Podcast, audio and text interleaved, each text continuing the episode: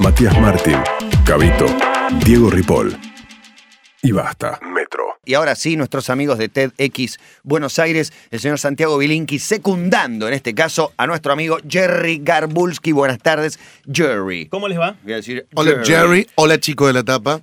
Ah, el chico de la tapa. Y, y sí, no lo mencioné al aire porque estuvimos hablando todo en el corte de, de eso, pero felicitaciones por la tapa de La Nación Revista, una nota, nota central.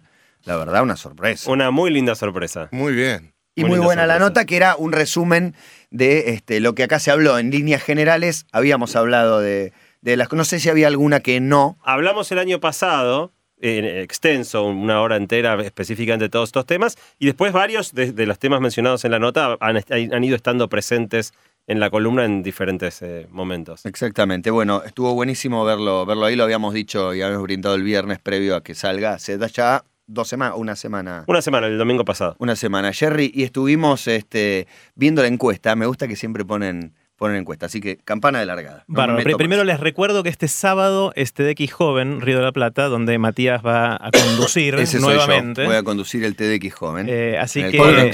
Por último año, porque ya joven. Los jóvenes son los que van, los que Ah, conducen creo que- no. La otra vez vino Ah, no, entonces está bien, seguir para nombrarte haciéndolo. a alguien mayor que yo, y Barsky, que es dos horas más viejo que yo. Es- y, y si tienen ganas de verlo, todavía están a tiempo. Se va a pasar por internet en vivo el sábado de 16 a 21.30 Qué en nervios. tdxriodelaplata.org y también en varias escuelas secundarias de la capital federal. Buenísima la iniciativa de, de Ted y de las escuelas. Sí, sí, está buenísimo. Se, se va a pasar en vivo ahí. Así que si están interesados en ir a uno de esos eventos que va a estar bueno también, eh, pueden ver en nuestra misma página, tdxriodelaplata.org, las instrucciones para, para ir. Participé el otro día de uno de los ensayos y de la, de la puesta a punto y me encontré con un par de, de testimonios eh, y de, de charlas. ¿Cómo es que le dicen? Charlas. Charlas, sí. la- de las charlas de TED, que ya sé que van a estar buenísimas, pero me impactó mucho la del mecánico. El mecánico, dejémoslo ahí. Dejémoslo No, no es ahí. todo lo que y voy a es, decir. Pero me impactó realmente. Bueno. Me, me gustó mucho. Cuando alguien comunica con, con esa naturalidad, este, también aporta mucho a lo que está diciendo. Así es. Bueno, les contamos el tema de hoy. El tema de hoy es arte transformador. Eh, le venimos dedicando bastante espacio en nuestras columnas a temas que tienen que ver con la mente. Así que decidimos con Santi hoy cambiar un poquito el rumbo y hablar de arte, pero no de Qué bueno. cualquier tipo de arte. Eh, uno puede pensar que hay esencialmente dos tipos de arte, una manera de verlo. Uno es el arte que apreciamos por la estética, porque nos conmueve, porque nos emociona, porque nos hace sentir algo. Y después está el arte que nos transforma, que transforma ya sea nuestra perspectiva del mundo, cómo vemos el mundo, o que transforma a nosotros mismos, que transforma a la gente. Obviamente, en principio, todo arte puede ser transformador, pero alguno lo es en más medida que otro. Eh, ni Santi ni yo somos expertos en, en el arte y realmente sabemos bastante poco, pero le dedicamos algo de tiempo las últimas semanas a mirar y a tratar de entender. Hicimos una encuesta y nos sorprendimos con un montón de cosas. Así que lo que queremos hacer es contarles eh, qué es lo que vimos en ese sentido. Entonces, si hablamos de, de arte transformador, les tiro una pregunta acá a Cabito, a Diego y a A Matías. ver, A ver, a ver, a ver si podemos. Siempre nos hace Ejemplos- preguntas. Ejemplos que para ustedes sean de arte transformador, cosas que les hayan cambiado a ustedes la vida o haya cambiado la vida de alguien, les haya cambiado la forma en que perciben el mundo, lo que creen sobre las cosas. Uy, qué loco. Para mí Mm. te puedo contestar con un disco, el disco Artó de Pescado Rabioso. Cuando lo descubrí por mis hermanos, mm, la verdad que me llevó a otra dimensión de lo que de las palabras, cómo, cómo armarlas y no sé. Y después pensaba más en la literatura como transformadora que el arte, pero no es arte. La Es arte, literatura es- ¿sí? sí, por es arte. Sí. Ah, bueno, y ahí sí se pueden encontrar libros y ¿Cuál- ¿Qué libro autores. te marcó, te cambió? No, de, de haber descubierto a Bukowski en alguna época, después lo, lo abandoné, pero Esa época chanchita que fue, tuviste. ¿eh? no, fue transformador y yo creo Sí. que sí, que me, que me cambió descubrir autores, no sé. A mí el cine también me pasó por momentos. También. El arte me ha pasado tener la oportunidad y la suerte de estar frente a, un- a cuadros famosos que me cambiaron y me, me volaron la cabeza, como el Guernica de Picasso, tenerlo frente a frente me pasó algo que nunca me pasó frente a un libro y de la otra manera una gran desilusión cuando vi la Gioconda mano a mano. También Claro. me desilusioné frente a un hecho artístico que estaba para mí sobrevalorado. Y a mí me pasó con la arquitectura. Cuando Ajá. conocí la arquitectura de Gaudí, Uy, consideramos tremendo. un, un Tremendo, arte, sí. De verdad me cambió la forma de ver cómo se puede hacer un edificio. Sin líneas rectas. Sin líneas rectas, de por ver el ejemplo. resto de las cosas. Exactamente. Y animarse a hacer cosas tan distintas, ¿no? Son pocos los arquitectos que hoy en día se animan a hacer cosas muy diferentes. Todo es, todo es línea recta, todo es. Claro. Sí, es verdad. Lo, musical aparece un montón en el cine y, y en eso, sí. Así es, así es. Bueno, hay muchísimos ejemplos, hay muchos más de los que esperábamos y la encuesta dio más de 100 ejemplos de arte transformador. Pero antes de contarles algunos de esos ejemplos, queremos contarles dos ejemplos históricos que son muy emblemáticos por lo que significan. El, el primero tiene que ver con un señor que se llama Igor o se llamaba Igor Stravinsky, ni más ni menos. Es un eh, músico, compositor, probablemente uno de los compositores más reconocidos y más influyentes de los primeros años del siglo XX. Este señor compuso eh, una pieza que se llama La consagración de la primavera. Ajá. Es un- una orquesta y un ballet. eh, um, y hizo dos conciertos cuando las- la, la estrenó, uno en 1913 y el otro en 1914, que tocaron la misma pieza pero que fueron muy distintos. Eh, um, esta es una, una pieza que estamos escuchando ahora y que empieza muy de la misma manera que empezaba toda la música antes de eso, de- del romanticismo del siglo XIX, de Wagner y algunos otros. Muy tranquila. Este primer concierto en 1913 fue en París, en, los- en el Teatro de los Champs-Élysées, el lugar súper paquete, la gente de gala, y iba ahí a pasar una, una linda velada. Y esto es la consagración de la primavera, y estamos escuchando un amanecer. Estamos escuchando cuando realmente la, primavera empieza a mostrar sus primeros signos. Esos fueron los primeros 30 segundos de la consagración de la primavera. Eso no dura mucho en la pieza y si uno eh, avanza a cuando llegamos al minuto tres y medio más o menos, la cosa sigue más o menos así. Empieza a ser un poquito más inquietante y de repente uno escucha algo que se parece más a un terremoto que a la primavera. Son acordes disonantes, bastante molestos, y eso sigue así durante una hora y media. Hora y media. Hora y media, con este tipo de, de acordes. Pero viejo. Una primavera, ¿por qué Y la primavera se. Se largó la tormenta. Una tormenta. Es la- la me da muy, primavera- muy Tommy Jerry, me da también. da un poquito eso. Bueno, Muy es la- tiburón también. Es la primavera con caos, ¿no? Y con caos creativo, seguramente. Ahora, empezó a pasar algo raro en el teatro, donde se estaba eh, estrenando esta obra en 1913. La gente empezó de a poquito a toser, eh, después de repente alguno abucheó, eh, otro empezó a decir que se calle y se agarraron a las piñas. Uh, en pleno estreno. En pleno estreno, no solo que se agarraron a las piñas, sino que hubo un montón de heridos. La gente empezó a correr. Stravinsky tuvo que salir corriendo también porque si no lo iban a linchar. El concierto se suspendió y al día siguiente, en los diarios, lo defenestraron. Dijeron que era un, un- un monstruo, esencialmente, eh, por hacer lo que hizo con esa Ajá. composición. Esto fue en 1913. Eh, um, diez meses después, 100 en- años. hace 100 años. Diez meses después, en 1914, se volvió a hacer la misma obra, en París de nuevo, eh, um, y pasó algo muy distinto. Era como ir a ver Redondo en un punto. En algún punto era así, era un punto así. Eh, terminó la, la obra la segunda vez que lo hicieron en 1914 y lo llevaron en andas a Stravinsky. Stravinsky pasó en 10 meses de ser el monstruo a ser el ídolo de la gente. Ahora, uno se pregunta qué pasó, qué cambió en la gente en esos 10 meses. Y por de pronto sabían qué era lo que estaban es- yendo a ver. Claro. La primera vez se vieron sorprendidos por algo muy distinto a todo lo que estaban acostumbrados. Y la segunda vez estaban más preparados para escuchar los matices y, y las sutilezas que hay detrás de esa música y realmente se transformó en un ídolo. Eh, obviamente ahí se lanzó su carrera o, o se propulsó, digamos, eh, fue el trampolín de su carrera. Eh, después se, se puso de modo con- de, de novio con Coco Chanel, Ajá. eh, fue una- uno de los, ro- los romances más famosos. Y en 1940, solo veintipico de años después de todo esto, Disney toma la consagración de la primavera para hacer la música de una película que se llamó Fantasía. Sí. Entonces, esta música pasó de ser una cosa horrenda y terrible que generaba heridos y destrozos a ser música de películas para chicos. Sí, un, un ícono mundial, la consagración de él como artista y llegar a la película para chicos, llegar a todos lados. Claramente. Bueno, hay, hay una película que recoge toda esta, esta historia, es una película de 200 del 2009 que se llama Coco Chanel e Igor Stravinsky, Ajá. justamente. Eh, si, si quieren verla, eh, muestra este incidente así. Pero bueno, esto es claramente un ejemplo de arte transformador. Acá pasó algo en la sociedad que movilizó eh, la música. Otro ejemplo, ahora de la pintura, es de un cuadro de Manet. Un cuadro que Manet pintó en 1863 que se llama la, mm, El almuerzo sobre la hierba. Es un cuadro en el cual aparecen dos tipos vestidos tirados sobre el pasto comiendo y al lado de ellos una mujer desnuda. Eh, él lo presentó al gran jurado del Salón de París, que lo rechazaron por ser totalmente indecente y no apropiado, y él lo eh, expuso entonces, Manet, en el Salón de, los, de las Piezas Rechazadas, justamente. Y fue, cobró una notoriedad y una repercusión increíble, y empezó a generar en el ambiente de París una discusión sobre la prostitución.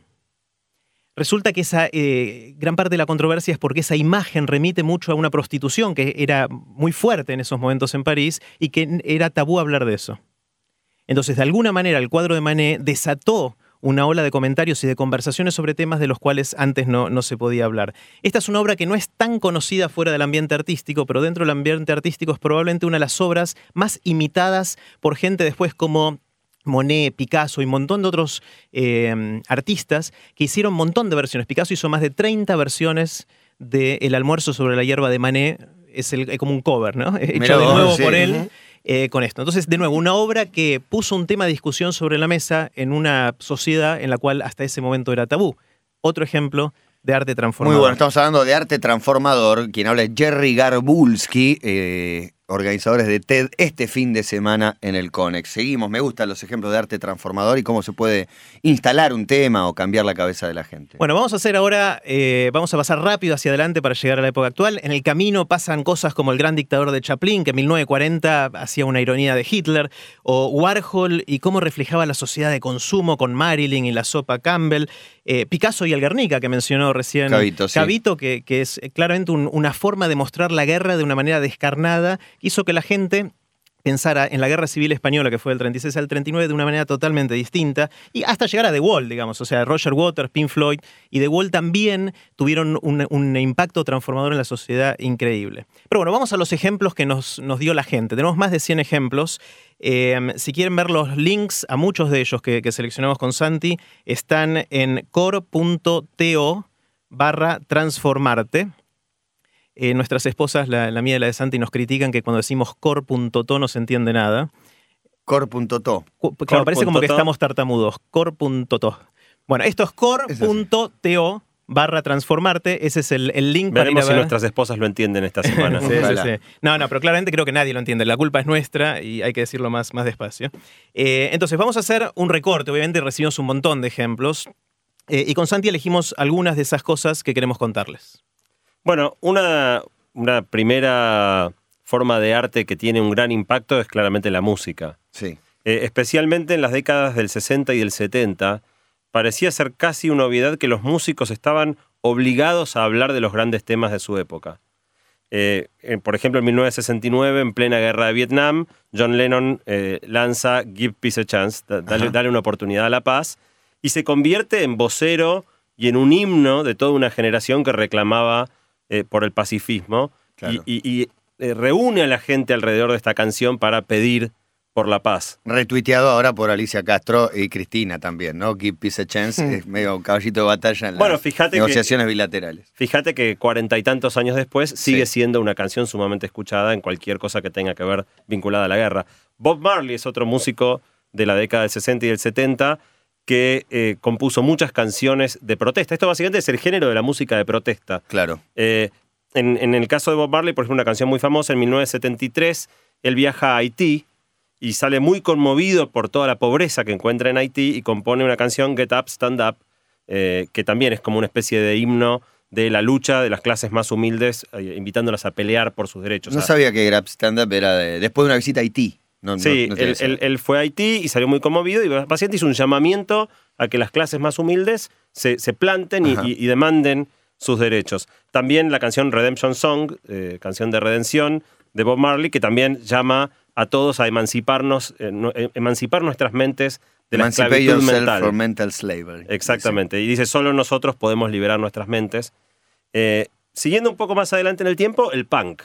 El punk también tenía un fuerte compromiso político. Eh, bandas como The Clash, por ejemplo, con una canción London Calling. London Calling era toda una alerta respecto del riesgo que había en el medio de la Guerra Fría respecto de los peligros de- del uso de armas nucleares eh, y el riesgo de una catástrofe a partir de eso.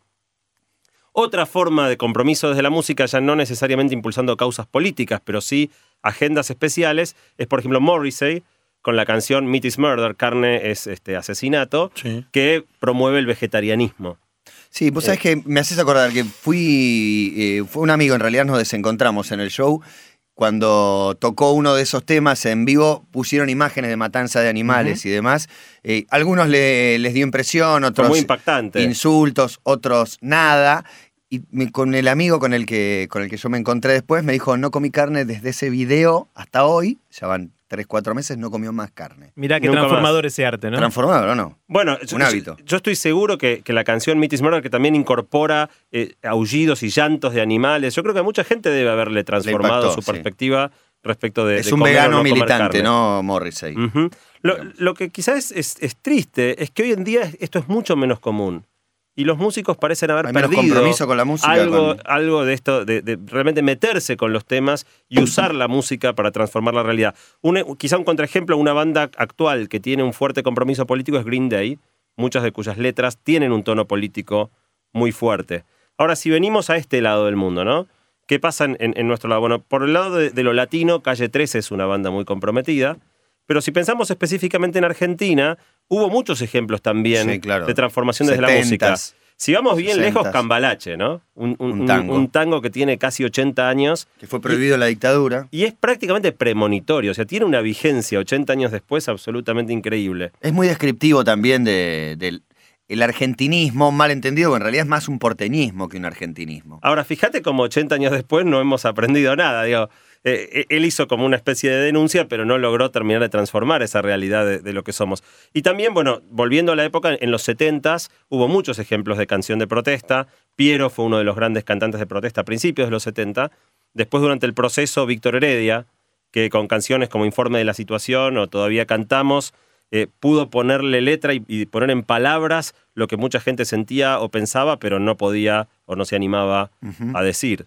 Eh, después hubo muchos otros músicos que no eran específicamente de protesta, pero tuvieron canciones, eh, digamos, que, que hablaban de los problemas de su época, como Pedro y Pablo con La Marcha de la Bronca, eh, Charlie García con Los Dinosaurios, León Gieco con Solo le pido a Dios.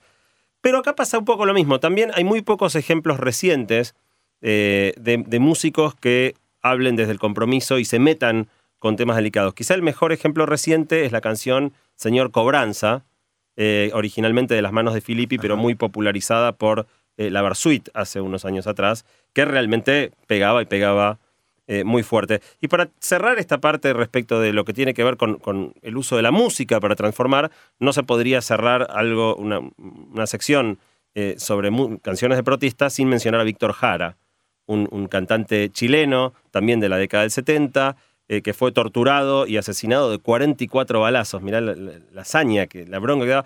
Eh, cinco días después del golpe de Estado de Pinochet, lo agarran a Víctor Jara, lo torturan y lo matan de 44 balazos. Y, y fue tan, tan trascendente su muerte, pegó tanto en el mundo, que bandas como U2, The Clash, Simple Minds, o incluso, bueno, los Cadillacs, Los la Cadillacs. canción Matador, Sí. todas estas bandas, U2, por ejemplo, tiene una canción dedicada a Víctor No Jara. lo Bueno, los Kylax tenían su versión, en realidad, un tema dedicado a los desaparecidos. eh, desapariciones se llamaba. También letras de Ataque 77 me vienen a la mente, o de Jauría, la nueva banda de Sí, Ciro. mucho compromiso, sobre todo social, con eh, las fábricas recuperadas y demás, Ciro Pertusi. Total. Y las pastillas del abuelo también tienen un par de temas que hablan de la realidad sociopolítica. Por ahí no es una de las megabandas, pero es una de las Sí. nuevas bandas que están saliendo en los Y últimos después años. hubo de los grandes artistas eh, de modos más, eh, más sutiles. eh, cuando falleció Spinetta fue reivindicado también en ese orden, o los dinosaurios de Charlie. O, Sí, o Cerú también con el encuentro con el diablo. Exactamente. Sí, realmente digo, está buenísimo que eso ocurra, ¿no? Eh, eh, es notable cómo en diferentes momentos de la historia se pudo poner arriba de la mesa cómo la música no solo puede ser linda de escuchar, puede ser pegadiza, puede, puede acompañarnos, puede emocionarnos, sino que también puede transformar la realidad. Vamos a hacer un stop acá, pero después del stop, mientras ya me mandan el dibujo de este, el, des- el desayuno by Los Simpsons, que, que siempre han, versionado todo, un poco el, el signo de los tiempos también, eh, es verte ridiculizado, caricaturiz- caricaturizado. Basta. Por acá muchos mensajes que iban a, eh, de- recuerden Silvio Rodríguez, eh, León Gieco, eh, bueno, y diferentes artistas. Cambalache, Dolina decía que el mérito no era disépolo de predecir, sino el desmérito es nuestro por haber hecho realidad ese Cambalache y demás. No queríamos dejarlo mal parado Disépolo, por eso lo hicimos realidad. Le- le- le Pero bueno, es interesante porque hay arte que transforma a la gente que lo ve, que lo consume, que lo disfruta, pero hay arte que transforma al artista y a veces a muchos artistas, y eso se usa en, en muchas situaciones. Y una que nos interesó particularmente es el arte que se usa para la inclusión social. Eh, hay muchos ejemplos que nos eh, dieron en la encuesta de iniciativas que buscan mejorar el mundo a través de que la gente que necesita mejorar haga arte. Un ejemplo de ellos es el de PH15. PH15 es una organización sin fines de lucro eh, dirigida por Moira Rubio, que fue una oradora en el TEDx Joven del año pasado. Vino, vino aquí a escritores. Y estuvo el- acá. sí. Eh, es interesante, esta, ellos trabajan en Ciudad Oculta y en algunos otros lugares enseñándole a los chicos a sacar fotos. Y una de las cosas que logran es cambiar la percepción que tiene la gente de afuera de esos lugares respecto a qué pasa ahí adentro. Nuestra visión de qué es lo que está pasando en las villas o en las zonas más marginales tiene que ver con lo que nos dicen los medios. En cambio, lo que nos muestran los chicos de PH15 es lo que ellos mismos ven con sus, propios ojos. Y realmente es una visión distinta. Y eso también les cambia la vida a estos chicos, que a través de sacar fotos y mostrar eh, lo que ven, les sube la autoestima, logran hacer cosas que de otra manera hubiese sido muy, muy difícil. Y hay un montón de historias que, cuenta, que cuenta Moira en su, en su charla, que está el link en, en core.to barra, ¿cómo era? Transformarte. Transformarte. Eh, ahí pueden ver la charla entera de, de Moira eh, contando cómo esto funciona, pero es increíble las historias de chicos que, que pudieron eh, crecer y desarrollarse de una manera que no hubiese sido posible sin el arte. Y como eso hay un montón de ejemplos. Está el Circo Social del Sur, eh, cuya directora Mariana va a venir el próximo sábado a, a Joven y ahí va a contar la historia. También cosas muy parecidas eh, en ese sentido. Las historias de las orquestas juveniles, por ejemplo, la Orquesta Infantil y Juvenil de Villa Lugano, eh, que dirige Claudio Spector. Eh, es una historia también increíble donde los chicos tocando música eh, viven de una manera distinta. Está el caso de, de Puerta 18, que es esta organización sin fines de lucro que busca acercar a chicos al arte y a la tecnología en la zona de Abasto y que tiene 900 chicos que vienen a veces de zonas muy lejanas a pasar tiempo ahí.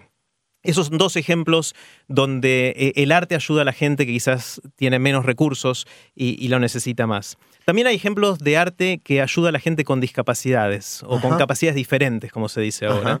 Eh, hay, hay muchas de esas. Por ejemplo, está Radio La Colifata, eh, que es una radio que, que se hace desde el Borda eh, y que ayuda a la gente, a los internos del Borda, a, a expresarse de una manera que antes, que antes no podían. Un fenómeno mundial que fue retratado por eh, un montón de países sin gas, el Borda. Continúa, Ah. se viene el invierno, ¿eh? Se viene el invierno, avisamos a las autoridades. Hay muchos ejemplos también de cosas para gente que tiene eh, disminuida su visión, para gente que es ciega o que, que es casi ciega, como por ejemplo Diálogo en la Oscuridad, que es esta iniciativa que se hace en un montón de ciudades en el mundo, en el cual se recrea para la gente vidente la experiencia de alguien que no ve.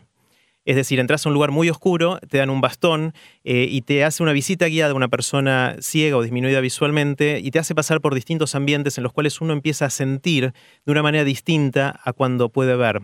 La vista es un sentido muy fuerte que en general hace que los demás sentidos eh, pierdan importancia y cuando nos tapan los ojos y ya no vemos, empezamos a oír, a oler y a tocar cosas que antes no éramos conscientes que, estaban. Y de esa manera hay un montón de, de ejemplos. Está la Fundación Movimiento Expresivo, eh, que hace obras de teatro, con gente que también tiene eh, algún tipo de discapacidad, sobre todo mental, y esa gente puede realizarse de una manera increíble a través del arte. Así que este sería otro, otra categoría, hay un montón de ejemplos más que, nos, dieron la, nos dio la gente en la encuesta, que, que no los podemos decir ahora porque no tenemos tiempo, pero hay muchísimos ejemplos donde el arte ayuda a transformar la sociedad. Otro camino de transformar la realidad a partir del arte tiene que ver con el video. Y específicamente un tipo de video que está más al alcance de todo el mundo, que es eh, este nuevo fenómeno de los videos virales. Sí. Hay dos ejemplos muy interesantes de esto, eh, bastante recientes.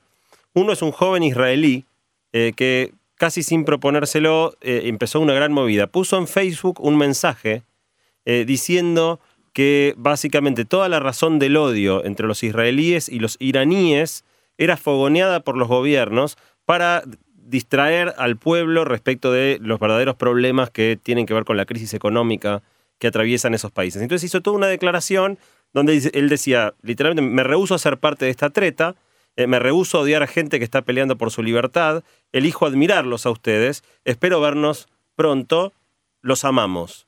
Hizo una declaración de amor de un israelí a La un verdad, iraní. valiente y mm, más que poco común, no tiene antecedentes. No, no había pasado nada parecido. Nada parecido. Sí de Y- alguien neutral que quiere interceder, pero no de alguien de uno de los dos lados tratando de amar al otro. Y era un tipo común, puso en Facebook una foto y una especie de logo que decía iraníes los amamos, Iranians we love you. Y se empezó a reproducir en Facebook, un montón de otros israelíes empezaron a hacer propia esta declaración y terminó armándose un video de montones de personas que espontáneamente, así como en muchos programas este, se repite algún gesto, bueno, eran todas personas espontáneamente diciendo iraníes los amamos. Y quedó un video que ya tiene más de un millón de personas que lo vieron en YouTube. eh, y después vino la respuesta. Un grupo de ciudadanos iraníes retribuyó el gesto y dijo, nosotros también los amamos. Y se armó toda esta movida directamente, digamos, donde la- la- las cúpulas, los que están fogoneando Sin el odio, intermediarios, es la gente. Exactamente, la gente común diciendo, yo la verdad no compro lo que, lo que los políticos me dicen que nos tenemos que odiar. Ya sé que para el mundo que está poblado mayormente por escépticos, es, eh, no va a cambiar nada. Puede ser, es No posible que no cambie nada, pero para mí es un paso importante que la gente pueda manifestarse, que lo- el que está del otro lado pueda escuchar sin ningún eh, filtro, digamos, ¿no? No es que pasó por las autoridades y llegó el mensaje. Y gracias a Internet también bueno. eso, ¿no? Claro. Que el, el cambio está en la gente. Es importante. No tengo Sí, y está bueno que los mandatarios sepan que los pueblos se aman entre sí. Claro, y de repente tenés un millón de personas que lo vieron. Y el ejemplo quizá más fuerte de todos, seguro lo escucharon porque este es de hace un par de meses y también fue muy, muy fuerte, fue un documental eh, de 30 minutos acerca de un líder guerrillero ugandés llamado Connie, Sí, sí. eh, que, digamos, el documental básicamente lo que denuncia es que él usa a niños como soldados. sí. Y este tema, que a priori uno diría, bueno, ¿a quién le importa tanto un guerrillero ugandés? Bueno, este video fue visto por 90 millones de personas. Qué número, impresionante. 90 millones de y el, personas de, vieron el el del chabón YouTube. que hizo el video en bolas corriendo por la calle, ¿por cuánta gente fue visto Bueno. aproximadamente? Bueno, digamos, ese es el fenómeno de la viralidad. La, la mayoría de los, de los videos virales no tienen un fin político o un fin de transformar la realidad. Pero es una herramienta que se puede usar y que bien usada te permite llegar a millones de personas. Y quizá lo más interesante que tiene esta forma particular de arte es que es un arte que está disponible casi para cualquiera. Claro. En definitiva, no son videos donde, donde lo interesante está en, en- en cuán cuidada está la producción, sino que justamente es una persona común expresando a través del arte, de la imagen audiovisual, un mensaje que se replica a Sí, millones de personas. que hablamos bastante de ese video cuando, al momento que salió con, con Santi Siri, el video estaba muy bien hecho y tenía un par de golpes bajos, porque hacía el nenito, lo hacía hablar al hijo y demás. Por eso la respuesta también generó, este, no sé, cierta, cierta bronca de parte de alguno y, y como yo sentí que se disfrutaba ver la patinada del que había hecho el video, al margen de sostener la pelea por, por Connie, que es eh, el, el más buscado por, eh, por la, la- la policía mundial, no sé, por la Interpol. por la. Corte Penal de la, Haya. Corte Penal de la Haya, hablaba Moreno Campo, de hecho, en el video, ¿no? Sí, Hay, hay- otros ejemplos en los cuales eh, mucha gente puede impactar a mucha gente y que tienen que ver con el arte callejero. Esa sería otra categoría donde hay también unos cuantos ejemplos. Hay una charla de TED del año pasado de JR. JR es un grafitero de París, un, francés, que empezó a hacer cosas muy locas. Él um, hacía fotos muy grandes de retratos, caras de gente enormes, y las pegaba en distintas ciudades del mundo para mostrarle al mundo la gente que estaba en esa ciudad. Hizo instalaciones, por ejemplo, eh, volviendo al tema de, de Israel y en este caso con los territorios palestinos, en los cuales ponía retratos gigantes, por ejemplo, en Gaza creo que era esto, dos retratos gigantes de taxistas, uno israelí y el otro palestino. Y estaba uno al lado del otro. Y venían los, los, los palestinos de ahí y le decían, pero ¿cómo puede ser que hagas eso? Saca el, el retrato del taxista israelí inmediatamente. Y él le dice, no hay problema, sacalo vos. Y el otro le dice, ¿cuál es?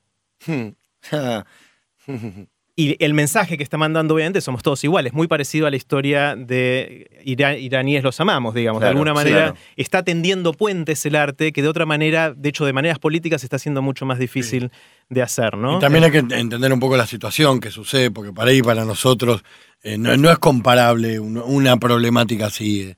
Hay que saber en profundidad lo- el, valor que tiene que genera hacer ese tipo de acciones. Claro, otro ejemplo de, de- de JR también eh, fue en Río de Janeiro, más cercano a nosotros, donde tomó una de las favelas más, más famosas y la llenó de retratos gigantes de ojos que estaban pegados sobre las, los edificios, las casas, digamos, de, de la favela y miraban hacia el resto de Río de Janeiro. De alguna manera la favela estaba mirando al resto de la ciudad Claro, e intimidante, qué buena imagen. intimidante y eran gigantes, era una cosa muy, muy especial. Eh, um, y eso generó que la gente fuera mucho más consciente de lo que estaba pasando en la favela y después de ahí surgió todo el tema de pacificación en las favelas, etc. es el mismo artista que hizo también eh, alguna clase de aplique artístico sobre los techos, que a la vez era impermeabilizante para Claro, los techos de esas casas. Él hizo mucho eso en África. precarias. ¿no? Exactamente. También. Sí, sí, sí, totalmente. Eh, um, hay obviamente también mucho graffiti en, en nuestras latitudes. Acá en, en Buenos Aires hay, hay un movimiento grafitero muy importante. Hay una manzana que a mí me encanta, no sé si la conocen. Es una manzana triangular que queda entre las calles Fitzroy, Castillo y el pasaje Ben- Benjamín Canard. Sí, donde están los osos, ¿no? Están los osos, No ahí en la esquina yo. están los. Es una, una esquina triangular que en realidad ahí adentro es la terminal del colectivo 176. Sí, señor. ¿Está bien? En esa esquina que queda a pocas cuadras de Córdoba y Dorrego, que es la, yo la llamo la triple fro- frontera, porque esa zona es donde está, es Villa Crespo, Chacarita y Palermo, ahí como que confluyen lo- los, los tres barrios.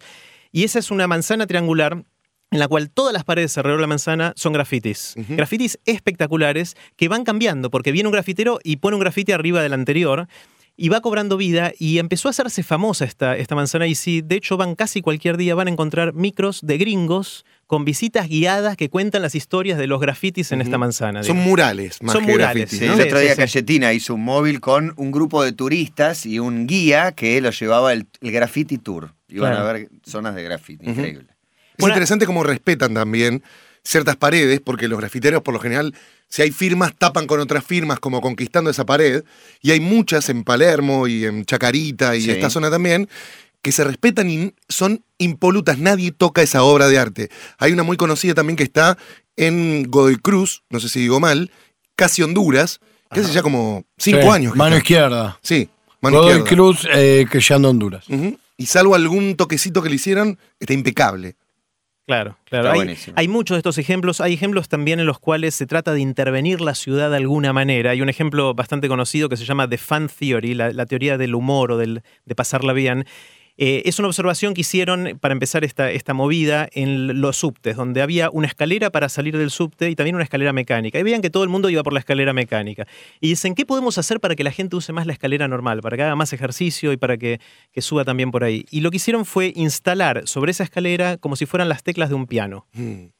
Están puestas blancas y negras y pusieron un sistema con una computadora y cámaras bastante sofisticado que cuando uno iba subiendo iba tocando esas teclas y sonaba. Ah, ya está, no usa nadie la escalera mecánica. Y es increíble, uno ve el video del antes y el después y la Ajá. gente está jugando, va saltando y hace melodías y la pasa bárbaro.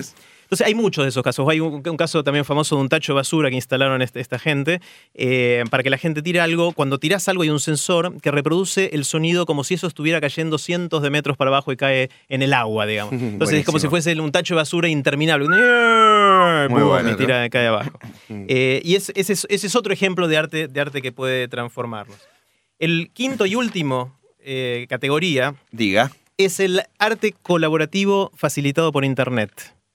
¿Cómo es eso? Es decir, cuando en Internet mucha gente se une para hacer arte juntos. Hay, un ejemplo que, nos encanta con, con Santi, que es un, señor que se llama Eric Whitacre, que es un orador de TED, eh, que es un director de orquesta y que compuso un coro para ser cantado por 2.000 personas. Lo que él hizo fue subir a internet las partituras de las distintas voces del coro y un video del mismo dirigiendo ese coro. Y le dijo a la gente, si tenés ganas de cantar en este coro, mira estas instrucciones, grabate a vos mismo y mandame el link a tu videito de YouTube grabando tu voz de esto. Él recibió un montón de estos, eligió 2.000 voces y las mezcló y ahora tiene un coro de gente que jamás se vio la cara en persona, pero que cantan 2.000 personas juntos, una cosa que sería muy difícil de hacer en la vida real. Muy bueno. Este es un ejemplo que también está el link en, en core.to.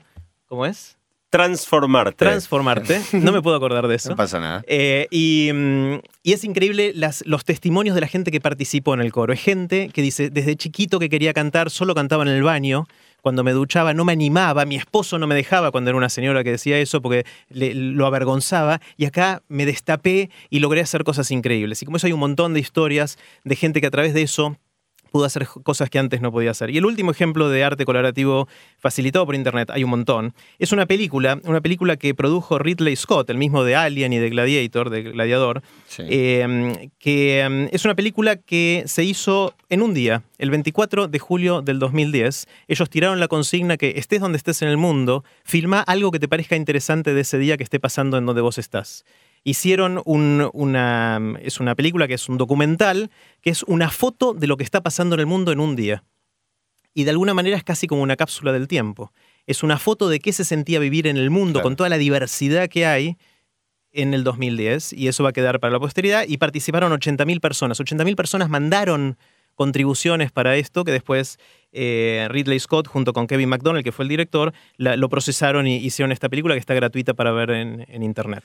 Bien, le hemos dedicado una hora entera al arte dentro de nuestro programa. Digo, para los que están tan atentos a los contenidos y las palabras y qué se dice y qué, y qué no se dice, para mí está buenísima. De del viral, después les quiero decir una cosa, y no es el video de Cogote, que también es un viral. Es un viral, es viral, sí. técnicamente es, eh, es un viral. Pero bueno, el sábado tenemos TDX Río de la Plata Joven. Eh, jóvenes son eh, algunos de los oradores, algunos, y los asistentes, sobre todo, digo antes de que repitan el chiste, porque soy el, el conductor eh, orgulloso y es un honor también estar, estar en ese lugar en el Conex a partir de, de este sábado, que se va a ver, repetimos, en escuelas. En escuelas de la Ciudad de Buenos Aires y en nuestro sitio tdxriodelaplata.org. Ahí tienen las instrucciones para verlo el sábado desde las 16 hasta las 21.30. Exacto. Bueno, y nos encontramos en un par de semanas nuevamente para hablar, no sé si quieren anticipar o nos despedimos directamente. Mu- muchas veces me mandan algún cómic, pero ya les veo la cara, así que nos encontramos en dos semanas por acá. Dejemos el Dale. suspenso. Correcto. Gracias. Nace una nueva era. Matías, Gavito, Diego. Y basta.